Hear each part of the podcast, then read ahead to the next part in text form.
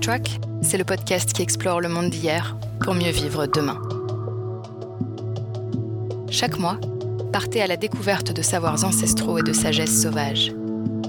Animé par le puissant désir de réconciliation entre l'humain et le reste du monde, et de l'humain avec lui-même, Backtrack vous livre des clés pour construire un futur plus apaisé. Pistage, plantes sauvages, navigation naturelle, connexion et vie en nature côtoient de près enseignement des peuples premiers et questionnement sur notre rapport au vivant.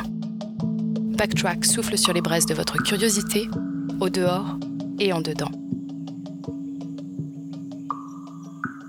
Bonjour à tous et à toutes. Je suis vraiment ravie de vous retrouver aujourd'hui pour cet épisode de Backtrack parce que le sujet qu'on va aborder, c'est un sujet que j'avais en tête avant même que ne naisse le podcast. C'est vraiment une thématique que j'avais envie euh, de, proposer, d'étudier, un sujet que j'avais envie de travailler euh, dès le début. Alors ça a pris un petit peu de temps, à la fois pour que moi je puisse étayer mon raisonnement, et puis aussi pour que euh, je trouve la bonne personne pour le faire, et puis enfin pour qu'on puisse réaliser cet épisode. Le sujet qu'on va aborder aujourd'hui, c'est le sujet de la mort, des rites funéraires, des rituels, et puis de tout ce qu'il y a autour. Alors c'est un épisode qu'on a enregistré avec Juliette. Juliette, elle est à la fois chercheuse et praticienne dans le domaine, ce qui lui donne une vision, euh, voilà, une approche que j'aime beaucoup qui est euh, à la fois euh, très euh, générale mais aussi très précise, très pratico-pratique. Et c'est vraiment le but de cet épisode, c'est de rentrer dans le pratico-pratique, dans dans vraiment la, pédagogie autour du sujet. Alors on ne va pas nécessairement discuter du côté émotionnel, de la gestion du deuil, etc., d'un point de vue individuel, mais on va venir en fait en plusieurs étapes discuter du sujet de la mort. Alors la première partie, comme vous vous en doutez, ça sera plutôt sur euh, ben, son, son parcours à elle, ce qu'il a amené sur ces sujets-là sur aussi la mort dans les différentes cultures, qu'elles soient plus anciennes ou qu'elles soient récentes, avec vraiment cette, cette notion de disparité et puis de points communs peut-être aussi sur l'entièreté du globe.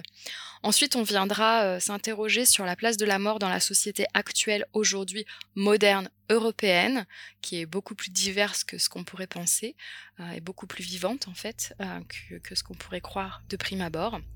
Et puis, vous vous en doutez, sur la dernière partie, on viendra se questionner sur les enseignements que l'on peut peut-être tirer de ces pratiques différentes, de ces approches différentes, qu'elles soient passées ou modernes, mais pour construire demain. Donc voilà, c'est un épisode en deux parties, vous avez l'habitude maintenant, qui est très riche, mais qui est aussi, euh, à mon sens, euh, rempli d'une saine curiosité pour le sujet.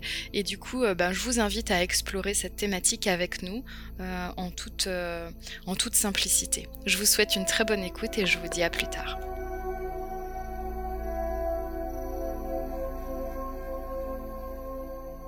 Bonjour à tous et à toutes et bienvenue sur ce nouvel épisode de Backtrack.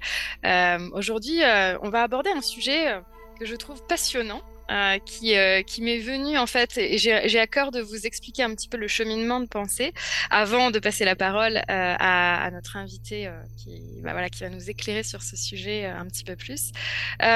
Aujourd'hui, on va, on va parler de, de, la mort, de la question de la mort, et en fait, cette, et, et, de tout ce qu'il y a autour, mais en fait, ce sujet m'est venu, si vous écoutez le podcast depuis, depuis quelques temps, vous savez que je fais beaucoup de pistage animalier, que j'ai un rapport voilà, à l'animal, à la nature, qui est vraiment spécifique et très souvent, en fait, quand je fais du pistage ou quand je me promène dehors, eh ben euh, voilà, je tombe sur euh, des, restes euh, d'animaux et, et, ça provoque en moi plutôt un sentiment d'excitation et d'opportunité d'apprentissage en général plutôt que de tristesse, à part quand c'est des, des, animaux qui ont été percutés par des voitures. Là, en général, ça me touche un peu plus profondément.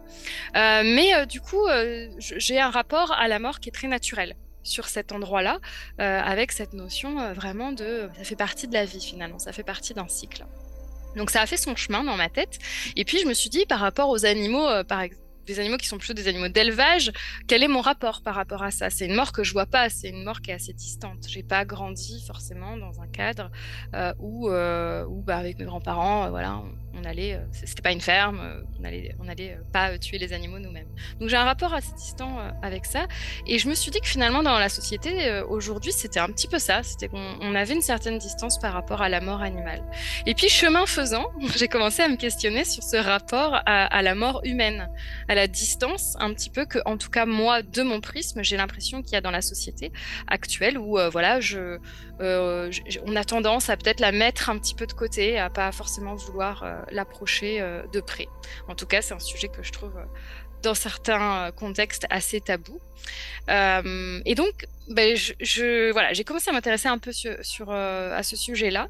Et puis, euh, au hasard d'un réseau social professionnel, je ne me souviens même plus comment, j'ai croisé le chemin et une publication de notre invitée d'aujourd'hui, donc Juliette. Et, et, puis, j'ai commencé à lire un petit peu ses publications et ça m'a vraiment informée sur, sur plein de sujets autour de ça. Et, et j'adore son approche et du coup, je suis hyper contente de recevoir aujourd'hui donc Juliette Cazès c'est bien comme ça qu'on prononce Juliette? Euh, Caz, mais Caz, ça arrive souvent. Mais c'est très, bien. Voilà, tu vois. très bien.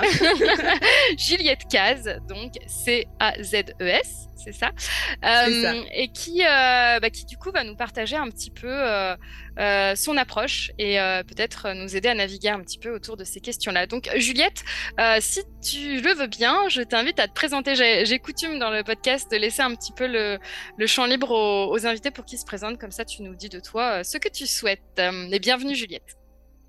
Merci beaucoup de me recevoir. Je suis, vraiment très contente, surtout que ça fait longtemps que j'ai pas participé à un podcast. Donc, euh, je suis sûre qu'il y a plein de nouvelles choses que je vais pouvoir euh, aborder dans, ton émission.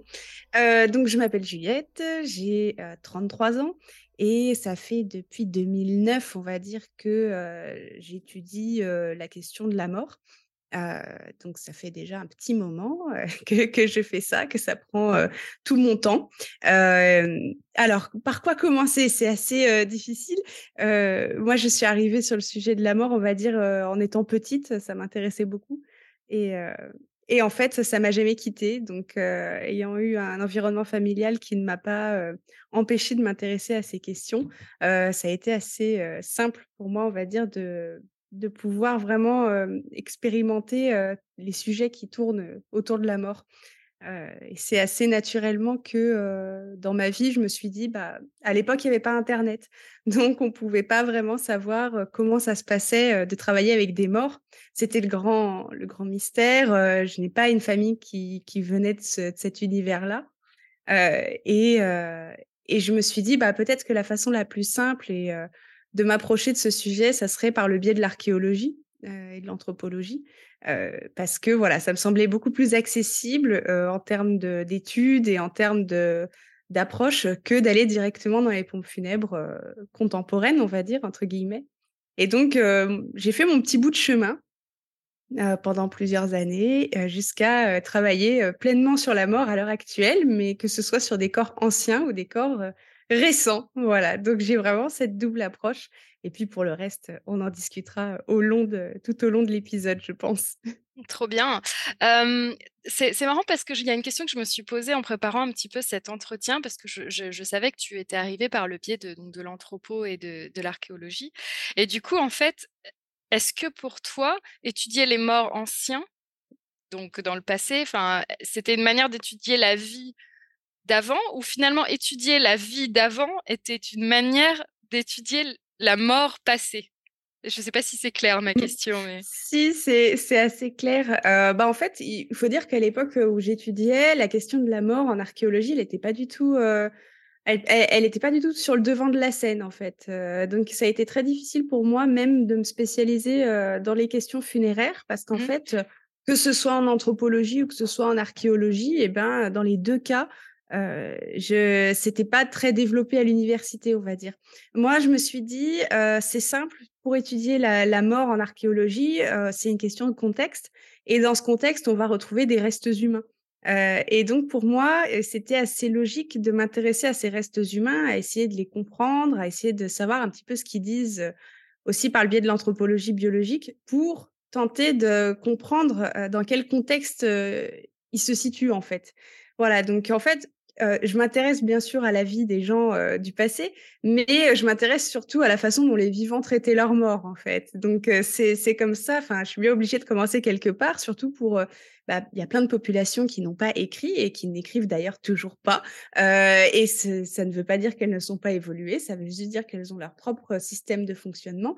Par conséquent, ces populations-là, s'il n'y a plus, on va dire, d'héritage euh, orale en fait des traditions, eh bien la, question archéologique peut aider à comprendre un petit peu ça. Voilà. Ouais, super intéressant parce que c'est vrai qu'effectivement, heu, c'est un sujet qu'on traite, bah, dans Backtrack. C'est à la fois, revenir enfin, voir un petit peu ce qui se passait avant, mais aussi ce qui se passe dans plein de cultures, différentes, passées ou présentes ou continues, hein, si on enfin voilà, si on estime qu'elles ne se sont pas arrêtées, mais qu'elles se sont transformées et du coup, je Mmh crois savoir que tu avais un pied dans le voyage aussi à un moment, dans ta vie. Il me semble que tu as travaillé dans le domaine du tourisme. Est-ce que c'est venu nourrir ta capacité du coup à à avoir une vision globale sur, les cultures, du monde? Enfin, dans quel sens les choses se sont faites? Avant d'aborder vraiment peut-être la question Mmh. des des différences, un petit peu que tu as perçues, autour du monde. Com comment es-tu rentrée, dans le domaine du voyage? Bah, en fait, déjà, j'ai pas eu, vraiment l'occasion de voyager plus jeune. J'ai fait un voyage, on va dire familial, c'est d'ailleurs, heu heu, rigolo, mais en même temps pas très rigolo, heu, c'est mon mon grand-père qui nous a a tous payé un voyage en Égypte, à l'époque, avant de mourir, en fait. Il s'est dit: «Je vais je vais faire un gros truc» et pour lui, ça a été ça et donc ça a été mon seul voyage, d'adolescente, on va dire. Donc j'étais ravie évidemment parce que c'était que, Ouais. heu, tout ce que j'aimais, hein, en tant que jeune, jeune fille qui veut, faire de l'archéologie. Heu, donc il y a ce voyage-là qui est resté très ancré, mais après, heu, bah, j'ai fait mes études et pendant que je faisais mes études, bah, je devais, heu, travailler pour les payer. Et donc j'étais extrêmement frustrée de ne pas voyager parce que je voyais tout le monde autour de moi qui voyageait, à l'âge adulte et pas moi, en fait. Et je me suis dit quand j'ai vu que la recherche en archéologie et anthropologie, ça allait être vraiment compliqué, que j'allais pas forcément trouver de travail et surtout que est-ce que toutes ces années d'études valaient vraiment le coup, en fait, sachant que pour moi, c'était déjà difficile de payer plusieurs années, heu, Mmh. d'université, heu, à mes frais, on va dire. Hem, je me suis dit: «Je vais aller, je vais bifurquer». J'ai réfléchi et je me suis dit, «Bah, cette expérience-là, elle existe en archéologie, en anthropologie. Elle pourrait bien aller avec le monde des voyages». Et donc c'est comme ça qu'après je me suis mise à étudier, à passer des diplômes dans le domaine, du tourisme je me suis spécialisée en tourisme d'aventure et en fait, avant de terminer mes études, heu, bah, j'ai trouvé mon premier mon premier emploi dans lequel je suis restée presque 6 ans, où j'étais, heu, logisticienne d'expéditions scientifiques sur les volcans actifs, voilà et sur les pôles. Donc heu, je pouvais aussi bien emmener, des scientifiques que du grand public en fait, à ce moment-là, sur, sur le terrain. Et c'est comme ça, en fait, que j'en ai profité, heu, parce que, heu, chaque année, je pouvais partir, je pouvais voyager pour le travail et que j'en ai profité, en fait, pour, heu, justement apporter ce côté, voyage, rite funéraire, vivant, en fait, dans mes recherches, même si la question anthropologique m'intéressait déjà. Et en fait, c'est venu assez simplement, c'est que pendant un de mes voyages, un de mes premiers voyages toute seule, parce qu'avant de voyager pour le travail, quand j'ai étudié le tourisme, j'ai un peu voyagé toute seule Heu, en fait, j'ai vu un enterrement et les gens qui étaient là, heu, m'ont invité à rester entre guillemets. Ils m'ont fait comprendre, même si je parlais pas la langue, ils m'ont fait comprendre que je pouvais rester, heu, un petit peu là, à distance et ce jour-là, je me suis dit: «Ah mais en fait, c'est ça que c'est ça sur ça que je veux travailler» et je devais avoir, heu, 24 ans, 23-24 ans. Alors j'avais déjà mon pied dans le funéraire ancien, mais en fait, quand j'ai vu des rites funéraires, je me suis dit: «Ah ouais, en fait, j'ai envie de faire ça» et à l'époque, je connaissais, bah, à part des anthropologues, je connaissais personne qui faisait ça, heu, comme ça, en fait, c'était internet était encore moins développé que maintenant, donc oui, c'était difficile de faire des contacts, heu, sur ce sujet-là et c'est comme ça que ça a commencé. Tu Voilà. peux nous en dire un peu plus? Je suis curieuse sur ce justement cette, heu, cette ce moment, le pays peut-être, ce que ce que ça t'a fait ressentir et puis, ce qui se passait, ouais. Heu, bah, j'étais à Chypre, en fait, heu, c'était un voyage assez assez spécial parce que, heu, c'était, voilà, la première fois, que je partais, en fait, à l'étranger, tout simplement, seule. Heu, sachant que j'ai beaucoup expérimenté quand même le covoyage avant de me lancer, heu, un petit peu toute seule et Chypre, c'était, heu, moitié covoyage, moitié des journées toute seule, en fait. Donc c'était assez bizarre, mais c'était une expérience assez étonnante d'ailleurs parce que je partais avec des gens que je connaissais absolument pas, jusqu'à ce que j'ai assez de courage pour prendre mon envol toute seule pour voyager. Donc c'est une technique comme une autre et et à Chypre, alors j'étais, à Larnaca, mais j'étais dans les environs et en fait, je me suis retrouvée, heu, bah, voilà, devant un cimetière et là, il y avait, bah, forcément un enterrement et j'étais très gênée parce que, heu, je me suis dit: «Ouh là là, enfin, qu'est-ce que je je reste, je reste pas?» mais en même temps, c'était tellement curieux pour moi de voir, bah voilà, euh, d'autres, euh, d'autres, un autre environnement, une autre pratique, je sais pas, c'est assez bizarre. Et en fait, c'est en restant planté là qu'il y a quelqu'un qui m'a dit, bah, qui m'a fait comprendre, bah viens en fait. Euh, mais je parlais pas la langue, je, je parle pas le, grec chypriote. J'ai pris des cours après, bah, qui d'ailleurs je m'en souviens pas. mais, mais en fait, c'était très bizarre, c'était suspendu. Et c'est une expérience qui s'est réitérée un petit peu après en Sicile, parce que chaque année j'allais toute seule en Sicile. Et euh, là, c'était pas pour un enterrement, mais c'était euh, des femmes qui nettoyaient les tombes. En fait, elles se mmh. retrouvaient vers 14h, 14h30, euh, alors qu'il faisait super chaud. elles se retrouvaient avec leur balai et leur, et leur seau et elles allaient papoter et nettoyer les tombes en fait en même temps qu'elles discutaient. Et elles m'ont vu, puis elles m'ont proposé de me montrer des choses, mais là c'est pareil, je, je, comprenais un petit peu, mais je parlais pas la langue. Enfin bref, donc ces premiers échanges, ça a été, euh, ça a été particulier parce qu'en fait je comprenais rien. Ouais. en tout cas, c'était pas dans le verbal quoi que ça se passait.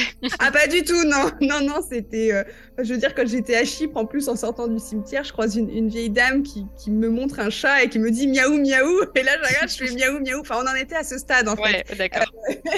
mais voilà, ça c'était mes premiers contacts et après ça, je me suis dit, bah ouais, je vais creuser cette question-là, cette question des rites et surtout la question euh, des gestes euh, tacites que les gens ont dans leur culture pour, euh, pour s'occuper de leur mort et pour, pour les honorer, que nous, on peut pas traduire en fait immédiatement en les voyant parce que même parfois c'est imperceptible. Donc, mm. je me suis, je m'intéresse beaucoup à cette question-là quand je travaille sur les rites en fait, sur ce qui est convenu, on va dire, dans un, dans un rite funéraire, quoi. Oui, et qui va se transmettre, comme tu disais, euh, pas forcément de manière écrite, même pas forcément de manière orale, mais peut-être plus par l'observation d'une personne qui le fait, euh, par, par euh, du coup les autres personnes autour, et il y a une transmission qui va se faire comme ça. Mmh, c'est ça, exactement. c'est ça qui m'intéresse, et savoir aussi jusqu'à quel moment nous sur le terrain on peut accepter de ne pas savoir en fait? Parce qu'il y a des mmh. choses qui doivent rester secrètes surtout dans le domaine de la mort où on est sur beaucoup de choses qui ne se disent pas et en fait je crois aussi que dans la recherche il faut accepter et dans la transmission il faut accepter de ne pas savoir parce qu'en réalité les gens surtout sur des sujets comme ça quand ils n'ont pas envie de dire c'est qu'il y a une raison mmh. qui parfois nous dépasse et on le voit aussi dans la transmission des rites euh, voilà, bah, je pense justement chez des, chez des peuples natifs où il y en a, face par exemple à l'exode dans les villes, les anciens estiment que euh, les jeunes ont trop changé et qu'on peut pas leur donner un savoir traditionnel. Et ça, on le retrouve beaucoup dans les rites. Et à ce moment-là, on peut pas dire, on peut pas forcer les gens à transmettre leur rite en fait, ou à nous l'expliquer même en tant qu'extérieur, parce que parfois même au sein de leur propre communauté, ils veulent pas en parler, quoi. Euh, ah, c'est trop intéressant ça. C'est quelque chose. Alors, du coup, euh, je, saisis le fil. Hein, on reviendra peut-être sur d'autres sujets euh, parce qu'il y a plein de choses là. Mais ce, ce, fil-là, je l'attrape vraiment bien fort. le sujet de la transmission et notamment de comment et, est-ce légitime? Mais en tout cas, on, a, parfois on s'inquiète moi, je m'inquiète, en tout cas, je vais parler en jeu, mais de cette perte de, de, de, connaissances, de savoir, de transmission chez des, peuples que, j'étudie ou que mmh j'ai rencontrés. J'étais au mmh Canada, euh, comme je te le disais, en, juin, chez un monsieur euh, Première Nation, qui me disait que ses enfants étaient partis à la ville, qu'ils reviennent le visiter de temps en temps. Et donc, du coup, autour du sujet de la mort, tu observes aussi cette espèce de rupture générationnelle aujourd'hui? Oui, complètement, mais même autour des rites en général, en fait, nous, on se retrouve, mais on a la même chose en linguistique, j'ai envie de dire, chez les chez les peuples, chez chez les peuples, enfin, chez les natifs, où on se retrouve, nous, en anthropologie, dans des sortes de de ruelles avec un un sens interdit, en fait, enfin, une une, une sans issue, en fait. Et quand on se retrouve face à ce côté sans issue, en fait, c'est que soit euh, les données n'existent plus parce que les gens ont disparu qu'elles n'ont pas été euh, répertoriées, euh, enregistrées. C'est pour ça que le travail de l'anthropologie de terrain a quand même été majeur parce qu'il y a quand même beaucoup de choses qui auraient disparu à l'heure actuelle si on les avait pas enregistrées. Mais en même temps, je me dis quand quand des gens ne veulent pas transmettre pour une raison X ou Y, que ce soit à eux ou aux chercheurs, euh, qui est en droit de les obliger en fait. Et je mmh. crois qu'il y a aussi cette acceptation qui moi me fait mal au cœur, hein, parce qu'évidemment pour moi dans un monde idéal, j'aimerais pouvoir sauver toutes les cultures qui existent et en particulier les, les, les plus en danger. Mais en réalité, est-ce que ces gens-là sont d'accord pour le faire? Je ne suis pas sûre. Euh, et ça, je crois qu'il y a une part où il faut accepter aussi cette, ce, je dirais pas ce déclin, mais ce refus qui va amener à un déclin, et c'est un peu une fatalité mais voilà, il y a aussi des, peuples qui décident de ne pas transmettre pour se sauvegarder d'une certaine façon et ça nous dépasse. Et ça, dans le funéraire, moi, je le vois. Ça nous dépasse parce que nous, en tant que personnes qui, bah, extérieures, bien entendu, à leur considération, on se dit, ah, il faut absolument préserver ça. Mais en fait, eux, ils n'ont bah, pas forcément envie. Et on a plusieurs cas, moi je croise plusieurs cas où le jour où, je ne sais pas, un chef de tribu accepte de, dialoguer ou de, de faire, entre guillemets, enregistrer ses données par un extérieur, c'est qu'il y a une volonté bien précise derrière. comme à l'inverse, il y en a qui ne le souhaitent pas. Et là aussi, c'est argumenté, en fait. Mais en plus, on, ils nous doivent rien, en réalité. Mmh. Voilà, c'est tout. Il faut accepter. Et oui, ça fait mal au cœur quand on perd, euh, on perd des informations précieuses, comme pour moi pour les, sur les rites funéraires, mais je, suis obligée d'accepter qu'il n'y ait pas de transmission. Euh, qui plus est quand en plus on est étranger. voilà. oui, oui, oui, Et puis je pense qu'il y a, il y a en tout cas aussi cette, euh, cette notion que la transmission n'est pas à tout prix, c'est-à-dire qu'il n'y a pas forcément volonté de transmettre si les mmh. conditions ne sont pas requises pour que la personne mmh. puisse entendre, puisse perpétuer et, de la bonne manière, donc et mmh. honorer finalement. Donc et, et du coup avec tes voyages, avec surtout bah, voilà, les études que, tu fais aujourd'hui et, les, domaines de recherche dans lesquels tu, navigues, est-ce que le sujet de la mort, et donc ce qui vient être associé, puisque voilà, un des, gros focus que tu as, c'est sur les rites. Parce que ce sujet de la mort, il est très différent dans toutes les cultures, à travers les âges. et si oui, pourquoi? Et sinon, est-ce qu'il y a des paramètres communs? C'est une question un peu large, mais, mais voilà. Ouais, c'est très très large. Comme je dis souvent, on, on, pourrait même pas écrire un livre en fait qui résumerait les pratiques funéraires euh, dans le temps et, et, dans le monde parce qu'en fait, ça serait beaucoup trop long et je crois que c'est le travail d'une vie et plus même. Ouais. Euh, mais bon, voilà, on n'a pas le temps. Euh, oui, en réalité, on se rend compte, comme je dis, pour, pour mieux comprendre les rites funéraires, on va choisir par exemple une zone géographique et puis au fur et à mesure, on va prendre une loupe et on va avancer, avancer, avancer, avancer. Et en fait, on va se rendre compte que plus on avance, plus on a déjà des, bah, des divergences en termes géographiques. Mais en fait, plus on avance, on se rend compte parfois que même dans un même espace familial ou dans un même village, on va avoir des pratiques qui changent et qui s'expliquent. donc en fait, c'est il y a, vraiment beaucoup de, choses, de paramètres à prendre en compte.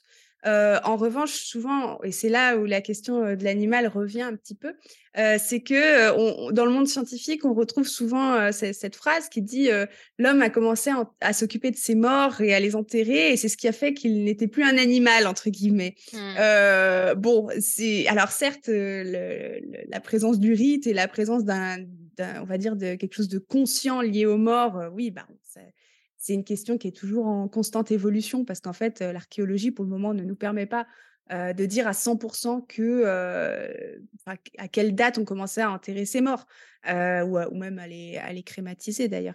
ça, c'est une question, c'est une chronologie qui est amenée à changer. Et mmh. donc, c'est pour ça que dans les années à venir, si ça se trouve, on aura des grands bouleversements chronologiques parce qu'on ne s'y attendait pas. Donc, pour le mmh. moment, on a une, entre guillemets une date de début.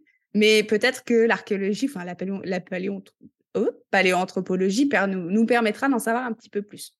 Euh, par conséquent, là où on retrouve par contre des choses communes, euh, parce qu'en fait il y a tellement de différences que ce serait dire de les citer, mais en, termes de temps, là où on trouve quelque chose de relativement commun, euh, c'est un focus sur le traitement du corps en fait. Alors ça ne veut pas dire qu'on va forcément le garder ou, ou, le traiter ou en prendre soin, parce qu'on a des peuples qui vont au contraire, euh, sans, entre guillemets, euh, le cacher très vite, euh, que ce soit d'une façon ou d'une autre. Mais ce qui est commun, c'est quand même ce, cette idée de mort qui va polluer le vivant, ou qui peut, en fait, on a un, temps de tabou quand les gens meurent. C'est quelque chose qu'on retrouve énormément en anthropologie, qu'on retrouve encore maintenant.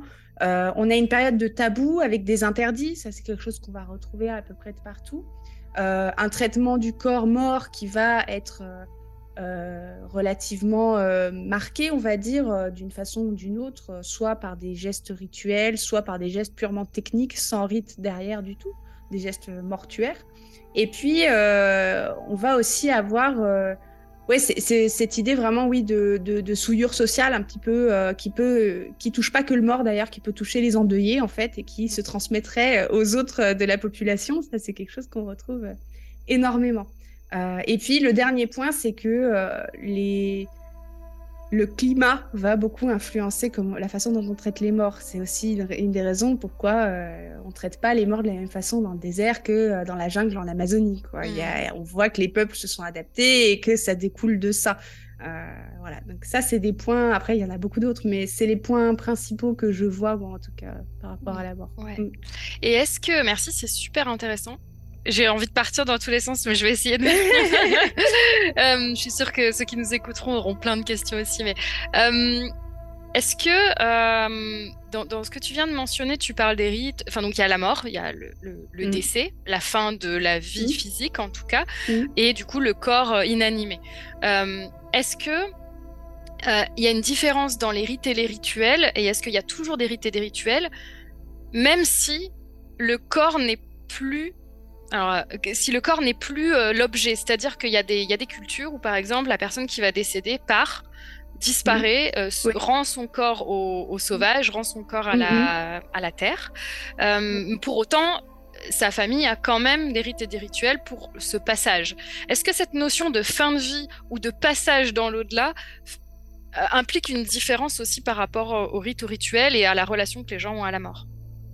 Ah mais complètement. Et euh, le point principal pour moi, c'est la question de l'ancestralité. Euh, dans une population qui ne croit plus en l'ancestralité, qui n'a pas peur ou qui ne parle pas à ses ancêtres en fait, et comme comme on est aujourd'hui d'ailleurs, hein, euh, eh bien on voit qu'il y a un détachement des morts parce qu'il n'y a plus de compte à rendre aux morts.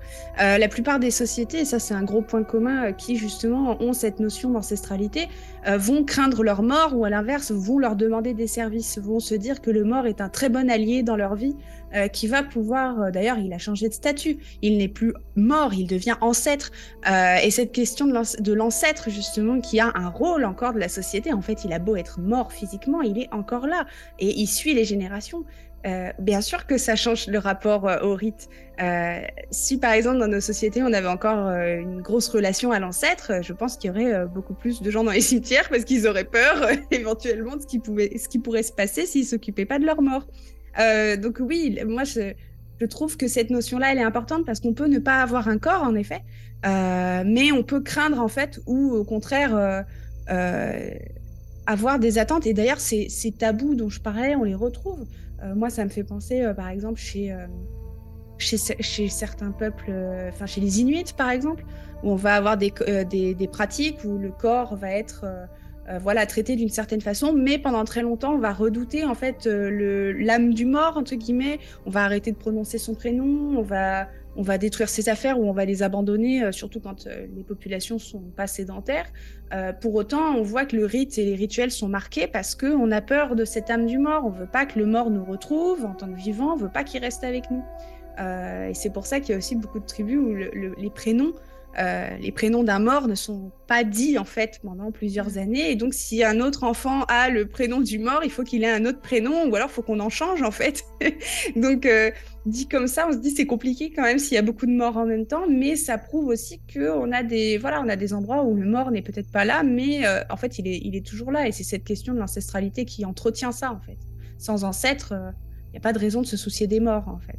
Mm. Ouais, c'est euh, super chouette que tu rebondisses sur cette notion d'ancêtre parce que euh, bah, que ce soit dans, dans, les différents voyages là que j'ai pu faire ou même euh, euh dans, dans, des pratiques de connexion à la nature dont on a pu parler dans des précédents épisodes, il y a cette notion de lien aux ancêtres, de savoir d'où l'on vient pour savoir où l'on va aussi, mais aussi de rendre hommage à la lignée, etc. Donc c'est vraiment cette notion là de continuité et, et du coup tu, as ouvert la, porte vers euh, la société comme elle est aujourd'hui, en mentionnant notamment qu'on a peut-être perdu ce lien à l'ancestralité, en tout cas à cette continuité, et que peut-être aujourd'hui, on estime davantage, je parle de la société française, euh, on va probablement voir qu'elle est très diverse, mais euh, dans, sa, dans sa globalité, estime que la mort, c'est la fin. Mhm. La mort n'est pas positive et la mort, c'est la fin de quelque chose. Est-ce que tu dirais que c'est le cas? Ou est-ce qu'il y a plus de nuances?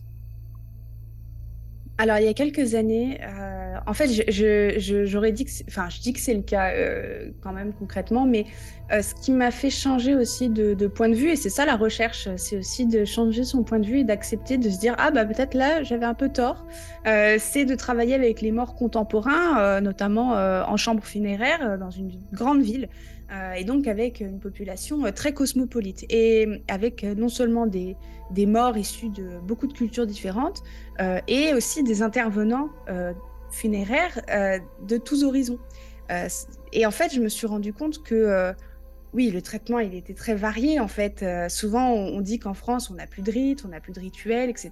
Bah, en fait, euh, c'est un, une phrase qu'on dit extrêmement souvent. Et il y a quelques années, j'aurais dit sûrement oui, euh, c'est vrai, on perd, etc., etc. Et en fait, d'avoir été dedans et d'avoir été vraiment, euh, bah, on va dire, initié entre guillemets par ces travailleurs qu'on connaît pas, religieux notamment dans, dans le monde funéraire je me suis rendu compte qu'en fait, non, non, les, rites, il y en a encore beaucoup. Euh, ils sont encore ultra vivants. Euh, les gens les pratiquent, mais c'est juste que euh, on n'en parle pas parce que ça se passe dans un environnement, dans, une, dans des communautés en fait, des gens qui partagent les mêmes valeurs, la même religion, la même culture, et donc par conséquent, comme personne s'intéresse vraiment les uns aux autres, on n'en a absolument aucune idée. Donc pendant pendant très longtemps, moi, je me, je me disais ah bah oui euh, la mort en France, euh, on perd les rites, etc., etc. Et en fait, cette année notamment, j'ai changé d'avis. Je me dis non, on n'a pas perdu les rites, ça a changé. Euh, il y a beaucoup de choses qui ont changé, mais de là à dire qu'on n'en a plus à l'échelle de la société française et de la façon dont elle est composée, ça serait faux en fait de le dire. C'est juste que oui, il y a beaucoup de gens par contre qui ne se retrouvent pas dans des rites parce que bah, eux-mêmes se sentent plus ne se sentent pas ni au sein d'une communauté, ni et n'appartiennent finalement pas à un cercle défini. Et donc, par conséquent, le rite, c'est quelque chose qui rassemble tout le monde autour de codes justement explicites ou tacites, comme je disais tout à l'heure, où tout le monde les connaît euh, de naissance ou de culture. Et donc, forcément, quand on sort de ça, euh, ben, on est un peu perdu. Donc, ça explique pourquoi aussi il y a beaucoup de gens qui se retrouvent démunis euh, parce qu'il n'y a pas de ritualisation possible, parce qu'en fait, ils sont, ils sont, ils pas, ils pas de d'environnement qu'il permet en fait, surtout ça. Il n'y a ni la communauté, parce que c'est ça, c'est, on le sait qu'aujourd'hui et on le sent qu'il y a, qu'il y a des ruptures de liens, hein, ça c'est sûr. Il n'y a pas forcément, enfin en tout cas les personnes qui n'ont pas forcément euh, cette communauté autour d'eux pour partager justement ces codes. Euh, euh, enfin, moi je le vois à mon échelle. Je, je viens d'une famille qui est plutôt croyante. Euh, plutôt euh, chrétien, chrétienne, mhm. mais euh, pas pratiquante, pas spécialement pratiquante. Enfin, ça se perd avec avec mes grands-parents. Et du coup, effectivement, ben, c'est des choses où on est, on, sait plus, on sait plus l'ordre des choses comme c'était fait. Et, du coup, je, me demande, est-ce que c'est en, lien avec la communauté, est-ce que c'est plutôt la perte aussi de de la religion, de la spiritualité, qui est pour moi légèrement différent de, de la religion? Euh, quel, est, euh, quel est le lien que tu tisserais entre ce rapport à la mort et les rites qui vont avec, et peut-être les croyances religieuses et spirituelles? Bah, en fait, euh, là où je vois souvent euh, des, des, pour répondre à la question, euh, là où je vois souvent en fait des confusions, mais en même temps c'est des termes même en anthropologie, tout le monde mm. se bat pour réellement les définir. C'est la question du rite, c'est la question du rituel. Je vois des gens qui sont pas religieux, qui ne sont pas croyants et qui pourtant, je vois avec les morts, ils font des petits rituels, des petites choses à eux, soit qui sont en lien avec le mort direct, avec ce qu'il aimait, ou bien qui eux leur font du bien. Donc ça, mm. c'est vraiment une, un rituel, comme tel qu'on peut le dire, qui peut être propre à soi. Par contre, euh, le rite, lui, en lui-même, faut, comme je disais, il faut qu'il soit partagé. Donc, par conséquent, enfin, faut qu'il y ait plusieurs personnes qui, reconnaissent ce, rite. Euh, mais c'est vrai que euh, on peut, on peut pas créer un rite, à mon sens, sans, sans ce socle social. Par exemple, en France, il y a encore 60 ans, 70 ans, euh, le socle, c'était le village, en fait. c'était le village où la question de la mort ne faisait pas, n'avait pas, en fait, d'optique ni, ni monétaire, ni, enfin voilà, le, en fait, ce que j'ai remarqué sincèrement, c'est que dans beaucoup de rites, il y a la question de l'aide à la communauté. Tu prépares les morts des autres euh, bénévolement la plupart du temps parce que tu, tu, tu, participes à ta communauté. tout le monde ne le fait pas, mais je trouve que c'est quelque chose qu'on retrouve là où on a du rite, en fait. Parce qu'il y a cette notion de je dois quelque chose aux autres vivants de, qui, qui partagent les mêmes valeurs que moi. Euh, donc forcément, quand bah, dans un monde individualiste, et ça, on peut pas, on peut pas le reprocher aux gens parce qu'il y a beaucoup de gens qui souffrent de l'individualisme dans, notre société euh, et dans, dans, le fait qu'on est aussi dans une société qui n'accepte pas le temps du deuil, qui ne prend pas le temps des choses et qui n'accepte pas la souffrance d'autrui parce qu'il faut aller vite, il faut aller mieux, il faut retourner travailler, etc. Euh, et bien forcément, la question de la mort, elle passe sous le tapis complètement en fait parce que on peut pas se permettre d'y penser, mais c'est la société qui l'a créé comme ça, en fait. Alors que quand on prend des diverses communautés, on se rend compte que la plupart du temps, bah oui, il y a des choses qui sont faites avec une temporalité bien précise, parce qu'il y a des raisons que ce soit comme ça, et ça s'inscrit justement là-dedans. voilà, donc oui, je prenais l'exemple du village, parce que j'ai beaucoup travaillé aussi maintenant en milieu rural. même si les pompes funèbres existent, etc., on, a quand même cette question de ah bah, on sait qui, qui, quel est le voisin qui est décédé voilà les gens essayent un petit peu de s'impliquer mais il y a 70 ans 80 ans derrière c'était c'était encore beaucoup plus appuyé que ça et la mort était le socle c'était le moment où tout le monde pouvait se retrouver partager des bons des mauvais moments parler de l'héritage etc donc les rites funéraires ils servent à ça aussi hein. ils servent surtout aux vivants euh, à euh, assurer que les affaires du mort, entre guillemets, euh, soient, soient réglées. Mmh.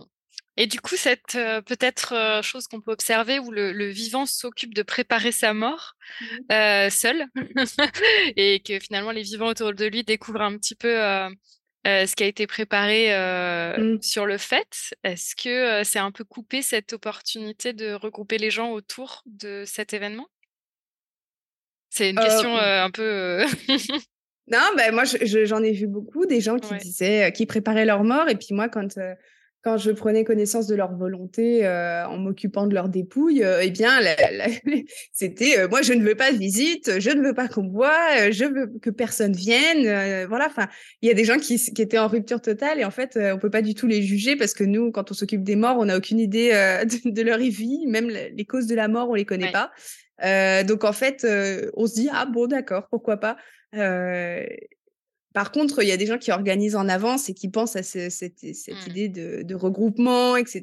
Que ça peut être un moment presque convivial, hein, parce qu'après on, peut, se retrouver, manger, boire un verre, et ça c'est commun à énormément de, de cultures. mais voilà, après c'est c'est glissant, oui, parce qu'on a un petit peu de tout. Et c'est par contre, c'est amusant parce qu'on voit vraiment les personnalités des gens quand, elles, quand elles organisent leur mort en avance. Et j'ai envie de dire, euh, tant mieux qu'ils l'organisent parce qu'il y a tellement de gens qui, qui n'organisent pas leur mort parce qu'ils n'en parlent pas ou que c'est tabou mmh. dans leur famille, que le jour où ça arrive, personne n'a aucune idée de ce qu'ils voulaient. Et là, c'est un peu plus compliqué parce que euh, dans la loi, en tout cas en France, euh, le, la dernière volonté des morts prime. Et donc, si personne connaît leur dernière volonté, bah là, c'est c'est un problème pour tout le monde et c'est souvent très handicapant pour la famille. Oui, ça, et puis ça, ça génère encore plus de flottement et, euh, et de, ben, ouais, les gens sont encore plus peut-être désemparés, euh, volontaires. Ils aimeraient pouvoir accompagner ça aussi, euh, respectueux de ces dernières volontés, mais sans les connaître, c'est effectivement compliqué. Mais mmh. c'est aussi symptomatique peut-être du lien qui s'est distendu du vivant de la personne. Donc on en revient peut-être à cette idée de communauté et de lien en amont. Complètement. Mmh. Et du coup, tu disais que c'était un petit peu plus complexe, un peu plus nuancé dans la société actuelle, en France en tout cas. Est-ce que tu peux nous en dire un petit peu plus tout en respectant ce qui ne peut pas être partagé? J'imagine qu'il y a des choses aussi, comme tu le disais, il y a des choses qui relèvent, enfin c'est de l'intime, hein, c'est vraiment intime, je pense. Est-ce que tu peux nous, faire un petit panorama peut-être de, la diversité, en tout cas en France? Mmh. Bah, bien sûr. déjà, on va avoir, alors souvent, quand on pense aux, pompes funèbres en France, pour beaucoup, le, la mort en France, c'est traité toujours à peu près entre guillemets de la même façon, c'est-à-dire passage par les, pompes funèbres. ça, c'est obligatoire. Mais voilà, on, va demander un soin de thanatopraxie ou de conservation, par exemple. Je rappelle que c'est quelque chose qui n'est pas obligatoire, sauf dans certains cas très précis. Est-ce que tu peux nous dire plus précisément ce que c'est?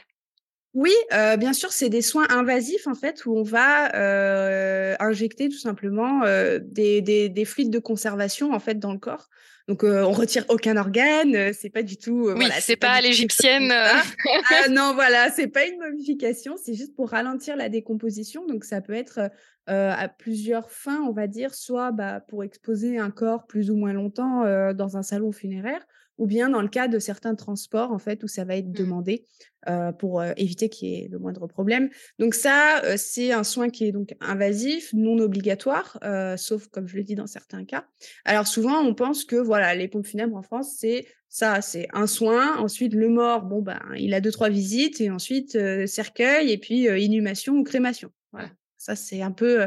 Et cérémonie, évidemment, avant, avant le, la dernière étape, religieuse ou non d'ailleurs. Mais mmh. voilà, grosso modo, tout le monde a cette idée-là, cette, cette, façon de faire en tête, je pense. or, quand on, travaille directement avec les morts bah, de plein de communautés différentes, comme, bah, comme ça a pu être mon cas cette année, en fait, on se rend compte que c'est beaucoup plus varié que ça. déjà, on a beaucoup de gens qui il y a quand même beaucoup de gens qui sont encore religieux, donc de toutes les religions confondues. Moi, j'ai pu en voir de mmh toutes.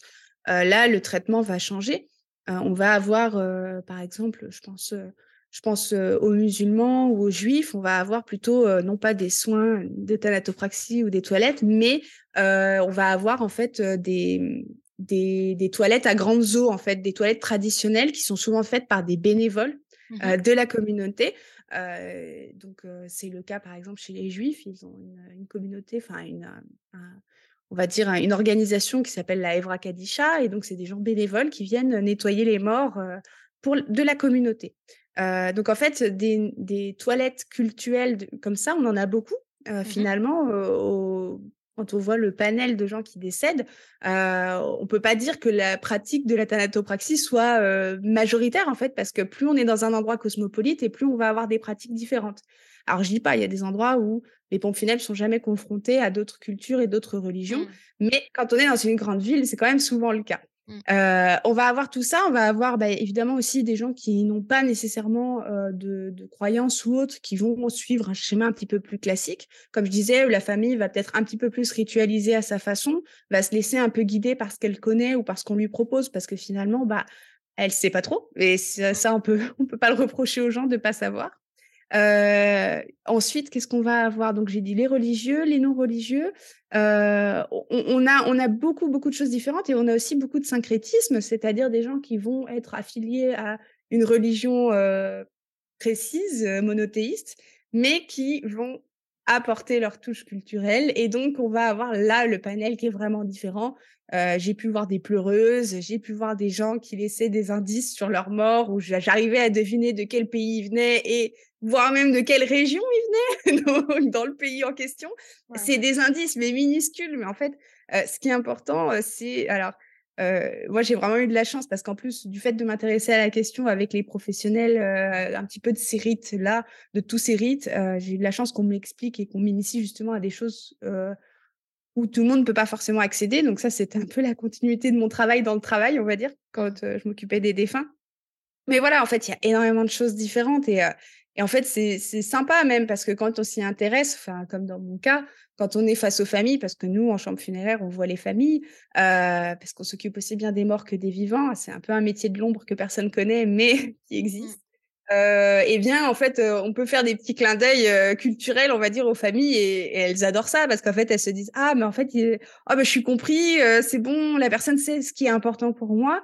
Et c'est bête, mais des fois, on, on, a aussi des choses je vois, j'ai un exemple mais qui me revient, qui me revient en tête, mais on a certaines cultures où l'encens, la fumée de l'encens va être importante, par exemple, justement pour le passage du défunt dans, dans son ailleurs, on va dire. Mmh Sauf que dans la plupart des chambres funéraires, on n'a pas le droit d'allumer ni des bougies, ni de l'encens parce que c'est dangereux, parce que ça peut prendre feu. Sauf qu'en fait, là, on se retrouve face à un dilemme. Qu'est-ce qu'on fait? On, on, empêche la personne pour des raisons sécuritaires de ne pas pratiquer son rite et donc de risquer une mauvaise mort et c'est surtout pas ce que les gens veulent s'ils pratiquent des rites funéraires Ou alors est-ce qu'on apprend, euh, et notamment en France, à voir comment ménager la croyance de chacun avec bah, les questions euh, légales et de sécurité et autres qu'on peut avoir dans le milieu funéraire pour que tout le monde soit content? Et ça, c'est une vraie question parce qu'en fait, souvent, on se la pose pas. Et euh, moi, je sais qu'un rite mal effectué, ça a des répercussions parfois très, très graves pour les gens. ce que quelqu'un qui s'intéresse pas à la question funéraire et au rite ne se posera peut-être même pas comme question et dira juste ah non l'encens c'est interdit vous le prenez surtout pas. Mmh. euh, non moi je me dis ah non attendez on va essayer de trouver une solution parce que je sais que c'est important pour vous mais bon pour ça il faut s'intéresser aux autres et il faut creuser le sujet quoi. Voilà. C'est trop intéressant ça ça me fait euh, penser un petit peu à la période euh, Covid aussi on, a mmh. eu des, cas de personnes et des décès où bah, il y a eu rupture justement les familles n'ont pas pu mettre en place justement les cérémonies ou les moments de mmh. recueillement, etc. Est-ce que toi, tu étais, tu, tu, tu, as vécu ça de, de l'intérieur et est-ce que tu as observé des choses justement sur l'impact un peu psychologique, enfin l'impact psychologique que ça peut avoir sur les personnes qui restent?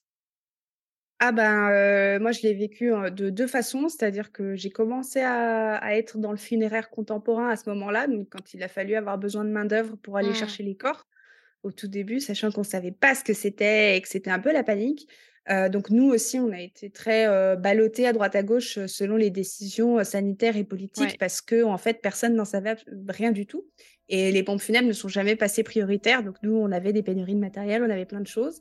et de, de l'autre côté, bah, j'ai eu des décès dans ma famille Covid, enfin en tout cas à cette période-là. Et donc, euh, même si ce n'était pas forcément le Covid, euh, j'ai, on a été aussi impacté par euh, le refus mmh. net et précis de pratiquer les rites ou du moins de voir les corps. En réalité, cette question-là, alors pour le moment, il y a des études qui sont faites justement pour comprendre un peu l'impact psychologique de cette période-là, notamment sur le deuil, parce que en fait, oui, les, les gens l'ont extrêmement mal vécu, notamment le fait de ne pas pouvoir voir leur mort, ce qui est tout à fait logique. Mais euh, d'une autre façon, euh, moi, ça m'a beaucoup fait euh, réfléchir et travailler justement sur euh, en fait, euh, certes, l'absence de rite, mais aussi euh, il y, y, a une période dans cette absence de rite où on ne pouvait même pas voir le corps. Et en fait, cette, cette séparation avec le corps, qui, parce que voir un corps mort, ça permet d'acter la mort. En fait, dans le cerveau, on a besoin de, de voir pour croire finalement. Mmh. sinon, en fait, quand on voit pas le corps d'un défunt, et c'est le problème, par exemple, quand il y a des noyés, des personnes disparues en mer, ou même bah, pendant des événements tragiques d'ordre humains, enfin des guerres ou encore euh, des, des, des, catastrophes naturelles, eh bien, euh, on a toujours le doute quand on voit pas le corps. On se dit, bah peut-être que la personne elle est encore là, ou peut-être qu'elle s'est perdue, ou peut-être qu'elle est amnésique. Bon bref, on peut s'imaginer de plein de choses. Et en fait, le fait de pas voir un corps, ça induit forcément des questions euh, qui sont pas bonnes. Ça, ça instille le doute aussi. Est-ce qu'on s'est bien occupé du mort? Est-ce qu'on lui a rien volé? Est-ce qu'ils l'ont mis tout nu dans une housse et comme ça dans le cercueil? C'est des questions que les gens se sont posées et se posent peut-être encore d'ailleurs, parce que évidemment, ça a été tellement euh, on a beaucoup parlé du nombre de morts, mais en fait, on nous a, nous, dans le pompe funèbre, on nous a jamais interrogé sur la façon dont on s'était occupé des morts, en fait. Euh, moi, j'ai eu de la chance, je travaillais dans un endroit où les gens étaient très humains euh, à ce moment-là, mais on a, j'ai, je suis toujours tombée sur des gens très bien dans le milieu et je suis très contente d'ailleurs. Et c'est vrai qu'on a essayé de tout, faire pour essayer de, rassurer un peu les familles et mm. d'essayer de leur apporter un réconfort, mais on savait que c'était pas suffisant. même pour nous, c'était très difficile de dire aux gens, bah non on pourra pas faire quelque chose en fait, on n'a pas le droit de se rassembler et c'était c'était terrible.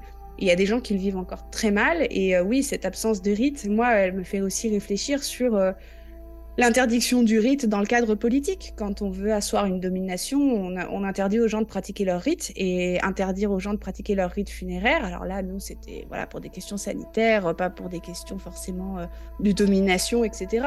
Mais je le transpose aussi à des endroits où on a eu des colonisations massives, etc., où on a empêché les gens d'avoir leur rite. Et en fait, en sachant pertinemment que euh, ça allait avoir un impact sur eux, euh, parce qu'en fait, ça, ça détruit quelque chose au fond de soi.